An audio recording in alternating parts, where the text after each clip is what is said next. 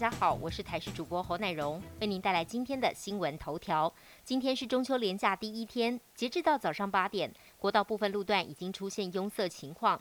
高工局表示，今天预估国道交通量将达到年平均平日的一点四倍，其中南向交通量高达了一点六倍。上午八点为止，国道一号南向路段湖口到新竹出现塞车状况，尤其湖口到竹北行车时速只有十七公里。苗栗至铜锣段、彰化系统到彰化行车时速也都不到四十公里。国道三号南向方面，大溪到龙潭车速只有十九公里，中头到雾峰也只有二十九公里。各大景点人潮涌现，肯定出现大量车潮。早上七点开始，南下车辆每小时破两千辆，北上也有近千辆陆续出现塞车情况。上个月二十四号，因为火烧山的花莲人气景点青布之子海上天空步道，在封冰箱边坡稳定之后清除落石。步道区域封闭将近一个月，公所评估落实情况已经趋缓，决定在中秋连假第一天开始重新对外开放。为了确保游客安全，必须强制戴安全帽才能进入天空步道。台湾自购从美国出货直送的一百零八万剂莫德纳疫苗，在昨晚深夜十一点二十四分抵达桃园机场，再加上昨天下午抵台的 A Z，昨天一共到货了一百七十二万剂疫苗。总统蔡英文也特别在脸书发文。除了感谢各界人士帮忙，更透露向美国催货的内幕。总统透露，行政团队天天写信、周周视讯会议，多管齐下，部分厂牌都持续催货。对于产能最吃紧的莫德纳疫苗，当三位美国联邦参议员访台，AIT 孙小雅处长来总统府时，也都当面表达，希望能从美国厂直接出货。